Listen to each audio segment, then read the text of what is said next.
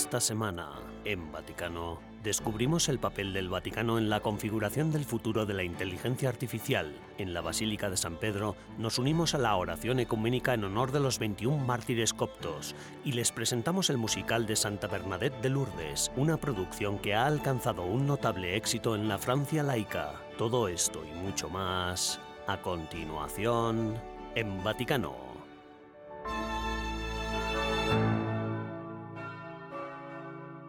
El coraje de los mártires, el testimonio de los mártires es una bendición para todos.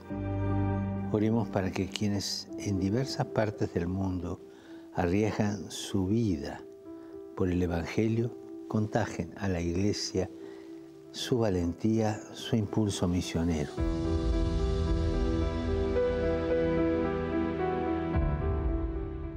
Y abiertos a la gracia del martirio.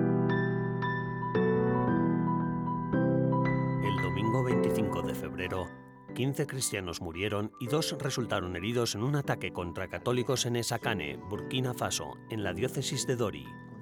El ataque se produjo cuando los fieles se congregaron para la oración dominical. Según el vicario general de la diócesis, 12 fieles murieron en el lugar del ataque y tres heridos fallecieron posteriormente mientras recibían tratamiento. Otros dos fueron atendidos en un hospital. En un telegrama, el Papa Francisco reiteró su firme convicción de que el odio no es la solución a los conflictos. La situación relativa a la seguridad en Burkina Faso se ha vuelto dramática en los últimos años. Los cristianos son el blanco particular de grupos terroristas inspirados en el extremismo islámico, afirma la Fundación Caritativa Pontificia Ayuda a la Iglesia Necesitada. Lamentan que la violencia en el país pueda considerarse parte de un conflicto más amplio que afecta a varios países de la región del Sahel, entre ellos Mali, Chad, Níger y Nigeria. Pero no queda ahí. La situación de los cristianos también está empeorando en otros lugares. Dos días antes del atentado terrorista de Burkina Faso, seis religiosos y un sacerdote fueron secuestrados en dos incidentes distintos en Haití. Los crímenes tuvieron lugar en la capital del país, Puerto Príncipe. Los miembros de la congregación de los Hermanos del Sagrado Corazón fueron secuestrados cuando se dirigían a la escuela Juan 23, dirigida por la Orden. También raptaron a un profesor que iba con ellos. Ese mismo día secuestraron a un sacerdote en Puerto Príncipe, justo después de decir la misa matutina.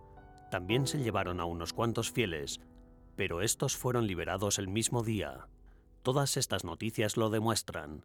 El llamamiento del Papa Francisco a la oración por los cristianos perseguidos, desafortunadamente, sigue de actualidad.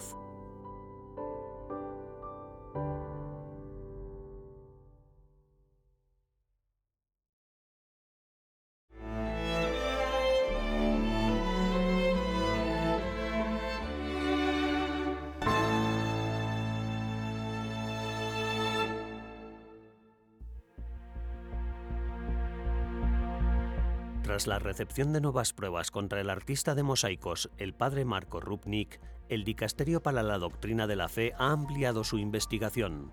Este hecho coincide con una conferencia de prensa independiente organizada por dos personas que afirman ser víctimas de Rupnik. Hace falta valor para denunciar al padre Marco Rupnik, un clérigo poderoso que ha sido protegido por las más altas instancias de los jesuitas y del Vaticano. Dos presuntas víctimas de abusos del mosaiquista Marco Rubnik hablaron públicamente por primera vez el miércoles 21 de febrero, detallando las tácticas que el ex jesuita supuestamente utilizó para manipularlas y para exigir transparencia al Vaticano y una rendición de cuentas completa de los superiores jerárquicos que lo encubrieron durante 30 años. La italiana Gloria Branciani y la eslovena Marjan Kovac, antiguas hermanas de la ya disuelta comunidad de Loyola en Eslovenia, compartieron sus historias en una rueda de prensa en las oficinas de Roma del Sindicato de Periodistas Italianos, detallando los abusos espirituales, psicológicos y sexuales que sufrieron. Siamo molto felici con le sorelle di esserci ritrovate. Estamos muy contentas de habernos reencontrado con las otras hermanas, pero al mismo tiempo estamos apenadas porque las instituciones, en lugar de tomar ejemplo de nuestra experiencia para revisar su propia manera de actuar, siguen encerrándose en el silencio, en un silencio que percibimos como un muro de goma que rebota todo intento de curar esta lacra. che rimbalza ogni tentativo di curare la situazione malsana. Tras enfrentarse a las críticas sobre la gestión del caso de Rupnik por parte de la Pontificia Comisión para la Protección de Menores en octubre del año anterior, el Papa Francisco decidió levantar la prescripción del caso de Rupnik dio instrucciones al Dicasterio para la Doctrina de la Fe para que iniciara un amplio proceso canónico. Y en diciembre del año pasado, el Vaticano emitió una orden para cerrar la comunidad religiosa femenina Loyola cofundada por Rupnik. Marco Rupnik se hizo famoso por los mosaicos que decoran iglesias y santuarios de todo el mundo, como San Giovanni Rotondo, Fátima y Lourdes. Los fieles están divididos entre conservar los mosaicos o retirarlos. El obispo de Lourdes, Monseñor Jean-Marc Mica, informó a EWTN que ha creado una comisión especial para estudiar qué hacer con ellos. La comisión tomará una decisión esta primavera. Es una decisión difícil de tomar, pero debo tomarla y estoy a la espera. Desde luego este asunto ocupa mi mente, mi oración y mi corazón todos los días, especialmente cuando me encuentro con víctimas de abusos. Muy a menudo digo que la decisión que vamos a tomar aquí se toma para Lourdes y solo para Lourdes, y no se puede extender a ningún otro lugar que también albergue mosaicos suyos, porque Lourdes es Lourdes y es para la gente débil, enferma, para esas personas especiales. Ese es el mensaje que nosotros servimos. Los jesuitas pidieron a Rupnik que abandonara la sociedad el año pasado después de que se negara a responder a las acusaciones de abusos espirituales, psicológicos y sexuales por parte de 20 mujeres.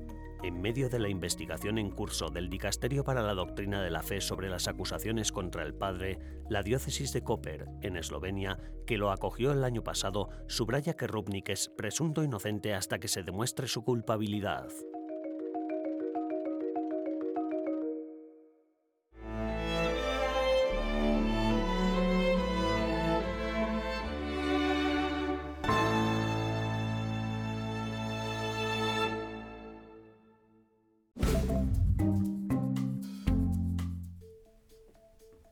Hola y bienvenidos al programa Al Día del Vaticano de esta semana, las noticias más relevantes del Papa Francisco y el Vaticano.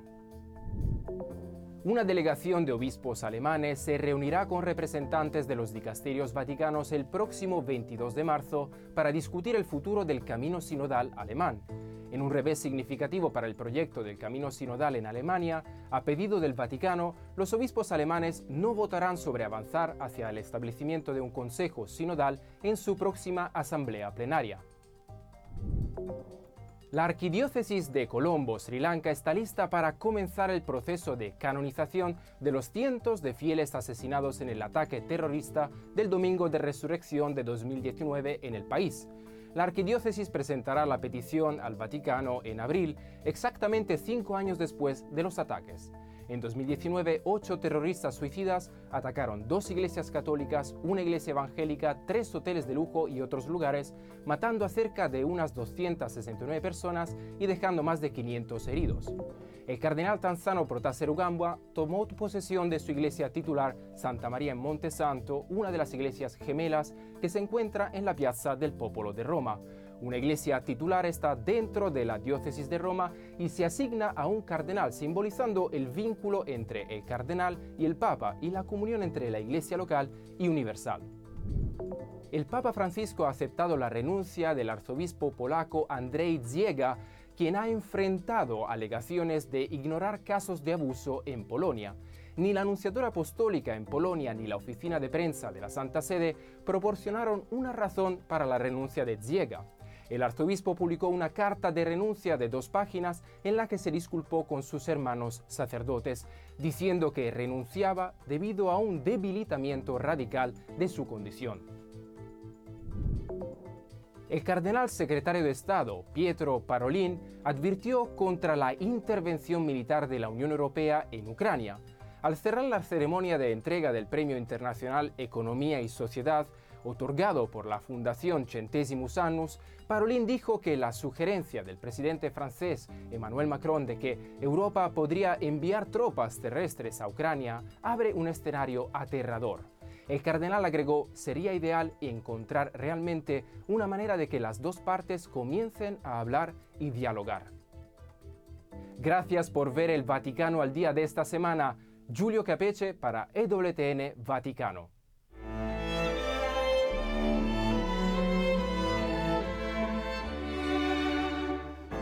En breves instantes regresamos con más en Vaticano.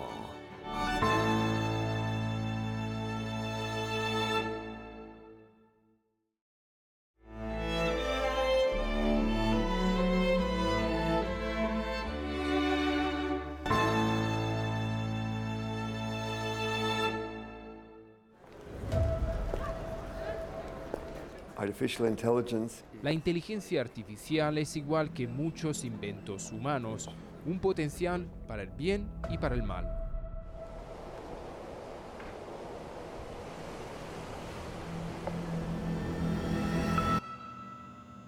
En un momento en que los avances tecnológicos están difuminando las fronteras entre la realidad y la ficción, la preocupación del Vaticano por las implicaciones éticas de la inteligencia artificial es más pronunciada que nunca. El Papa Francisco, en su mensaje por la paz 2024, hizo especial hincapié en el uso de la inteligencia artificial como herramienta para la paz. Y el Dicasterio para el Desarrollo Humano Integral del Vaticano está al frente de estos debates. Uh, la conexión entre la inteligencia artificial y la paz es en realidad la vida humana, cómo vivimos, cómo nos tratamos los unos a los otros, cómo tratamos al planeta, y luego ya tenemos que aprender a utilizar y gestionar ese maravilloso invento de manera que contribuya al bien humano. ¿Cómo puede la inteligencia artificial amenazar la paz? Fundamentalmente consiste en separar la responsabilidad humana de la guerra significa que el sujeto, entre comillas, al apretar el gatillo, al lanzar la bomba, ya no es una persona humana con conciencia y con responsabilidad ante la familia humana, sino un logaritmo. Tras las reflexiones del cardenal Michael Czerny sobre el papel de la IA en la guerra, examinamos ahora de un modo más amplio el impacto social con una funcionaria del Vaticano, Emilce Cuda, secretaria de la Pontificia Comisión para América Latina. La nueva inteligencia artificial es parte de los saltos tecnológicos cualitativos que se dan en la historia de la humanidad. Se han dado varios y cuando eso ocurre, todas las formas políticas, sociales, económicas e incluso bélicas cambian. La historia puede dar muchos ejemplos de eso. Papa Francisco, en su mensaje por la paz, llama la atención sobre los riesgos del mal uso de la inteligencia artificial, instando a un enfoque proactivo y responsable de la gestión de la tecnología. Cuando uno ve que ese uso irresponsable deriva en prácticas de injusticia, es ahí cuando amerita que el pensamiento religioso, teológico, como es el del catolicismo, puede intervenir dando su consejo, pero que en este caso no es un consejo teórico, sino como es propio del Papa Francisco, llamando a un diálogo, a abrir un diálogo. Y es un diálogo que es un diálogo social. Subrayan la responsabilidad colectiva en el despliegue ético de la inteligencia artificial, haciendo hincapié en el papel de la educación y la concienciación para fomentar una comunidad global responsable. Es lo que se llama democracia corresponde a la gente ejercer su responsabilidad a través de sus cargos electos y demás, y la Iglesia acompaña a la gente en esta responsabilidad. Así que el mensaje es un estímulo para que el pueblo de Dios diga, oh, será mejor que aprenda sobre esto para que yo también pueda ejercer mi responsabilidad. Y no asombrarse cuando algo va muy mal y luego decir, bueno, yo no sabía o no me importaba.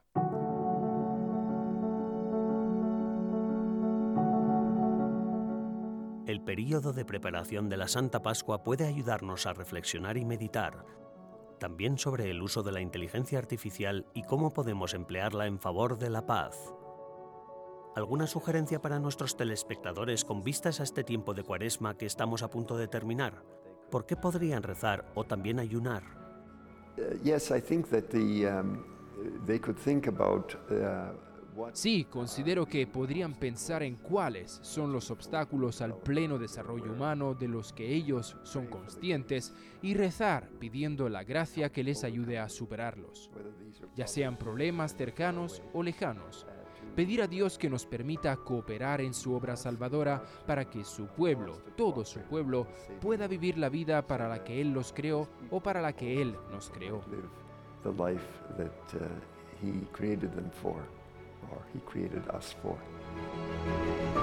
Navegando este amanecer digital, el mensaje del Vaticano es meridiano, que la ética y la innovación caminen de la mano, salvaguardando la paz y la humanidad.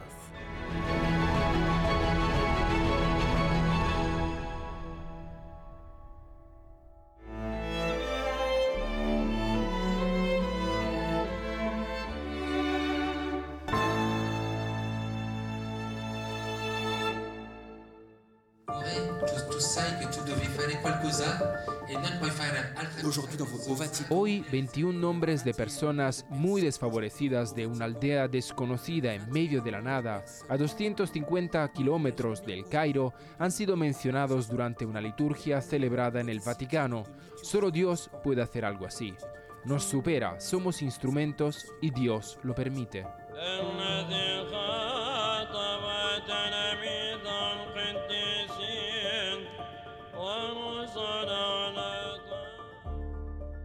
Nos llaman la Nación de la Cruz, señala Samuel Armnews, cineasta de origen copto, al principio de su nuevo documental. Como todos los niños de la iglesia copta egipcia, conoció a los mártires que habían muerto por la fe gracias a las clases de catecismo. Ahora, la historia mucho más reciente de los mártires a manos del ISIS se ha añadido a la histórica lista. Fue hace nueve años, el 15 de febrero de 2015, cuando 20 cristianos coptos ortodoxos, en su mayoría egipcios, y un cristiano protestante ganés fueron decapitados por miembros del ISIS en una playa de Libia.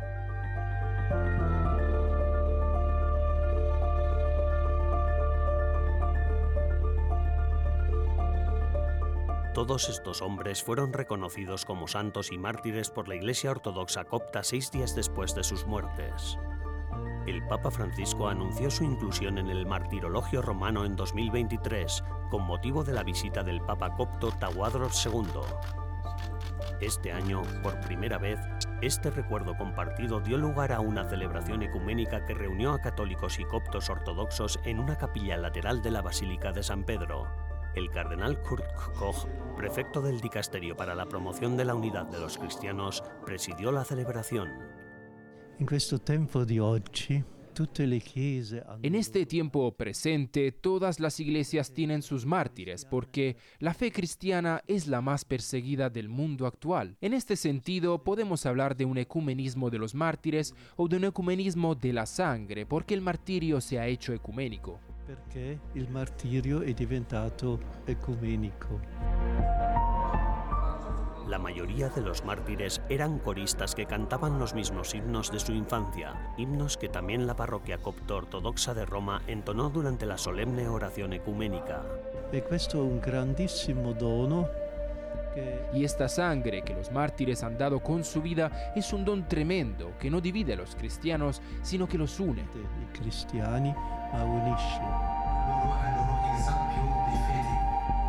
Tras la oración ecuménica, los participantes se dirigieron a la Filmoteca Vaticana para asistir a la proyección del documental de Samuel Arminius dedicado a los mártires, titulado Los 21, El poder de la fe, la aldea de los mártires. La película se basa en los testimonios de las familias de los mártires y se desarrolla en la aldea egipcia de la que procedían 13 de los 21 mártires. Los 21 mártires se han convertido también en una fuente de orgullo nacional para Egipto, donde la mayoría cristiana ha encontrado un nuevo apoyo y una base más firme tras años de penurias marcadas por numerosos ataques. Según el padre Iacinte de Estivelle, que supervisa el diálogo católico copto, el testimonio de los mártires demuestra que el ecumenismo de la sangre puede fomentar una relación entre las iglesias basada en la confianza y la fraternidad. Es un viaje en el que nos adentramos en las casas de personas que han vivido cosas muy dolorosas. Es la búsqueda del testimonio de una fe que se ha secado en la vida cotidiana en Europa, donde nos perdemos en todo este consumismo y en un sinfín de propuestas que resultan mareantes. Allí donde el materialismo no es una opción, te encuentras con un pueblo donde la gente tiene a Dios. En la pobreza está Dios. Dios está ahí y queríamos decirles, nosotros, en Europa, el mundo occidental, no os hemos olvidado. Estamos con vosotros en lo que habéis vivido y los trajimos al Vaticano. Los mártires están representados con casulla en su papel de diáconos. Esta representación se hace eco de la imaginería de los mártires de los primeros siglos, mostrando la visión del cristianismo primitivo sobre el martirio y la unidad de los cristianos a través de él.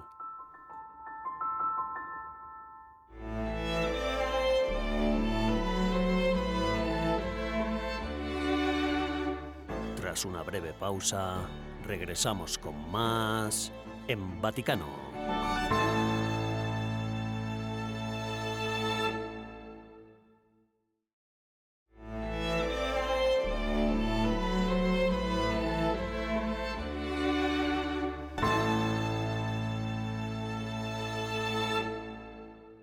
Alors C'est toi qui vas tous les jours à Massabielle? Oui, monsieur. Et tu t'appelles? Bernadette. Bernadette comment? Soubirous. Tras conmover a miles de espectadores en Francia, el musical Bernadette de Lourdes llega ahora a los escenarios italianos. Inspirado en las transcripciones oficiales de los interrogatorios a Bernadette de Soubirous, el musical cuenta la historia real de una chica corriente que afirmó haber visto algo extraordinario. El musical, que reúne a productores y actores católicos y no católicos, pretende ir más allá de las creencias religiosas para tocar temas universales como la autenticidad, la verdad y la resiliencia, de modo que el espectáculo sea accesible para todos. Je le dois à ma grand-mère, pour tout vous dire, euh, qui avait une dévotion pour, euh, Lourdes.